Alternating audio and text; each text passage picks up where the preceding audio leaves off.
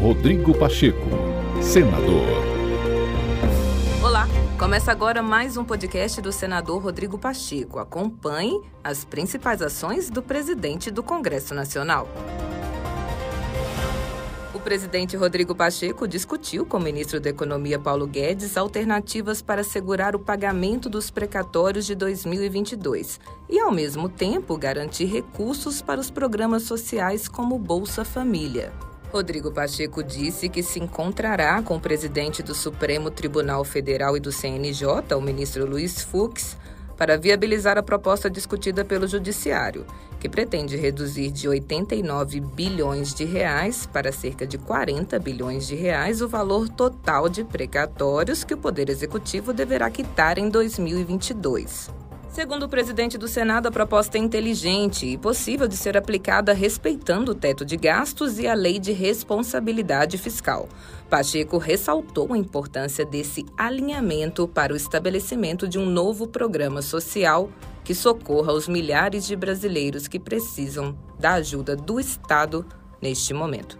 Há uma possibilidade, desde sempre ventilada, e que agora tem se evoluído, que é a possibilidade de, considerando que houve uma decisão do Supremo Tribunal Federal relativamente à imposição da obrigatoriedade do pagamento de 89 bilhões de reais de precatórios no ano de 2022, que se faça uma composição e uma mediação pelo Conselho Nacional de Justiça, o CNJ, presidido pelo ministro Luiz Fux, é uma solução que nós reputamos inteligente, possível, de modo que o CNJ poderia realmente dar esse encaminhamento. Foi essa a razão principal desse nosso encontro hoje, porque a solução da questão dos precatórios acaba por desaguar numa outra solução absolutamente fundamental para o Brasil, que é o estabelecimento de um programa social incrementado que substitua o Bolsa Família que possa atingir o maior número de pessoas, com um valor atualizado para se dar a essas pessoas o poder de compra,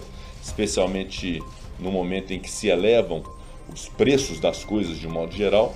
Portanto, esse programa social é fundamental. Sei que é uma prioridade do governo e do Ministério da Economia, também o é do Congresso Nacional. Portanto, são soluções que se complementam. A solução do precatório que vai desaguar na solução de um grande programa social para socorrer milhares de pessoas que precisam desse apoio do Estado na solução do seu dia a dia ali, na sua capacidade de aquisição das coisas. É, por mais que divergências aconteçam, o diálogo precisa sempre existir entre Câmara e Senado e entre ambos, Congresso Nacional, com as instâncias de poder, especialmente do Poder Executivo, fundamentalmente o Ministério da Economia, que tem sobre seus ombros uma grande responsabilidade é, de contenção da crise, de estabelecer realmente é, algo que é muito importante para o Brasil, que é a manutenção dos nossos números, né? evitar aumento da taxa de juros, evitar o descontrole do câmbio, evitar e conter a inflação, é, aumentar a empregabilidade combatendo o desemprego.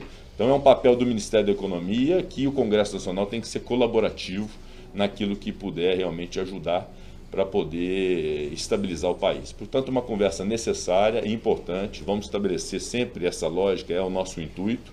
Repito, buscando consensos e convergências e apontando divergências para que possam ser dirimidas. Rodrigo Pacheco, senador.